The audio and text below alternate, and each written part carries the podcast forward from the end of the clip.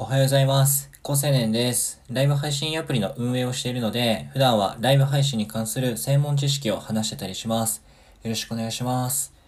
えースタンド FM のホーム画面が、えー刷新された、えー UI が大きく変わったことについて、まあ勝手に個人的な見解を話していきたいなと思います。えっと、まあ、内容としては、えちょ、ちょうど昨日ですね、Android もかわかんないですけど、僕 iOS を使っていて、iOS に関しては少なくとも、え昨日アップデートが入っていて、で、それはホーム画面のところで、えっと、フッターっていうのがあって、画面の下のところに5つのボタンがありますよね。えこれフッターって呼んだりします。のフッターの、えっと、まず真ん中の中央のところが、えっと、収録をしたりライブをしたりするときの、え放送開始ボタンだったんですけど、まあ、これがまあ UI が変わったというところで、結構イケてるやつですね。プラスアイコンで、まあ、コンテンツを増やすっていうニュアンスだと思います。で、プラスアイコンの縁っこのところにいろんなカラーリングがあるんですけども、えこのカラー自体もスタンド FM のいろんなところにあるような、ちょっとピンクのちょっと蛍光色の強いカラーが使われていて、えっ、と、カラーの統一感も出てて、まあ、美しいなっていう。で、それはまあ、サブなんですが、えっ、と、メインのところについては、えっ、と、フッターのその、プラスアイコンの左側ですね。に、えっと、収録とライブの2つのフッターのアイコンが増えているんですね。で、これは、えっと、収録放送と、えっと、まあ、つまりアーカイブと、えっと、ライブが縦に2本に走ってるんですね。で、この構成は、ほとんど例を見ないです。で、僕個人としてはめちゃめちゃ斬新なことをやってるなと思って、えー結論としてはめっちゃイケてると思ってます。で、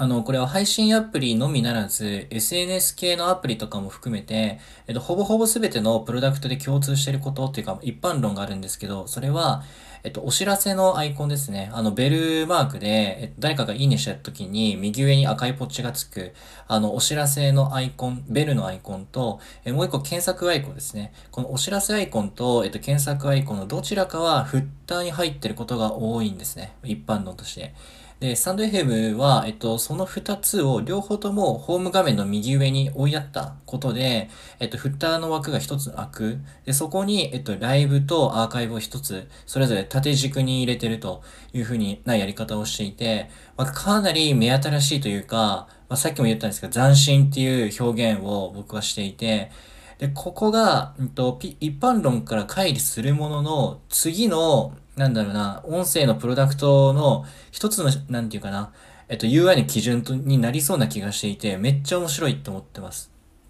で、えっと、なんでこういう構成にしたのかっていうことについては、これいろんな説はあると思うし、僕も運営、スタイヘイフの運営ではないので、憶測なんですけど、僕個人だったら、えっと、これをやる上での理由だったらこうするなっていうのがあって、それは、えっと、配信者にとっても、えっと、視聴者、まあ、リスナーにとっても、えっと、アーカイブとライブの体験がもうまるっきり違うと僕は思ってるんですね。これはもう今までのメンバーシップ放送とかでもずっと言っているように、まあ、ライブにはそのスナックのまま理論があったりだとか、えっと、LINE 通話の N, N 人対 N 人に拡張する、話者も聞く人も N 人に拡張された、えー音声の常時接続型 LINE 通話の N 対 N 拡張版が今の音声ライブの一番近いニーズであるっていう話だとか、えっと、アーカイブ自体も、その学習系がどうして、まあ、なんだろう、アーカイブでは相性がいいのかって言ったら、えっと、いなんだろう、リアルタイムにお互いに喋るライブの方が楽しいのに、えっと、アーカイブってずっと聞かされるだけ？しかもリアルタイム性もないってなったら、魅力なさそうじゃないですか。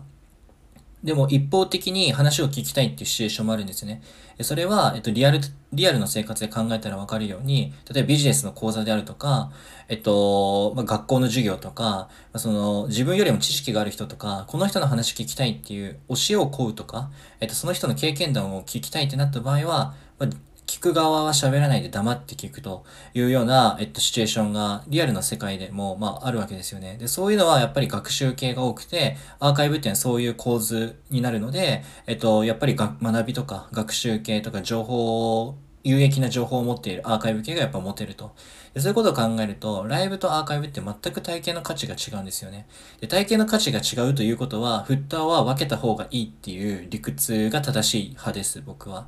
えなんでかっていうと、振ったって大きく分けて5つ、あなたの行動はこの5つのパターンのどれかですよねっていうことで、例えばその中央のプラスアイコンは、あなたが配信者になりますよね。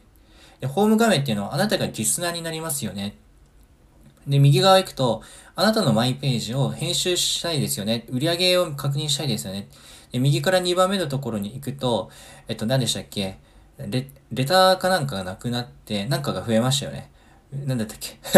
まあいいんですけど、まあ、そのどれにおいても、まあ新しい、なんだろう、行動の指針が異なるんですよね。フッタのアイコンごとによって。で、それで行くと、ライブってコラボに上がる可能性があるわけだし、えっと、リアルタイムでコメントをする可能性もあるわけなので、割と、えっと、主体的なアクションをするわけですよね。同じリスナーであっても。てか、配信者にもなり得るわけです。ライブだと。一方で、アーカイブに関しては完全にリスナーで、まあ、コメントとかいいねはできるものの、それっていうのは動的なアクションではなくて、やっぱ性的なもの、後から、えっと、配信者側に届くものなので、リアルタイムではないんですよね。そういうことを考えると、配信者からしても、リスナーからしても、アーカイブとライブっていうものは、同じ音声でも体験が丸々異なると。なので、えっと、ライブの、フッター、フッターのライブアイコンをタップした時のホーム画面と、えっと、アーカイブのフッターのアイコンをタップした時のホーム画面で、それぞれで上に、一番上に表示されている、あの、ページのバナーですね。バナーが横なら、横にスワイプできるような形でな、いくつか並んでるんですけど、あれは配信者向けの、えっと、手引きなんですよね。えー、こういうことをしましょうとか、なんかプロフィール設定しましょうとか、そういう類のことが書かれてるんですけど、あれも、えっと、それぞれアーカイブとライブのホーム画面に合わせて、えっと、アーカイブのホーム画面ではアーカイブに沿った手引きだし、ライブの方ではライブに沿った手引きですと。で、今までのホーム画面だったらそれが一色単に一本になってたので、そこをしっかり分けて、かつ、えっと、フッター単位で分けるっていうのは、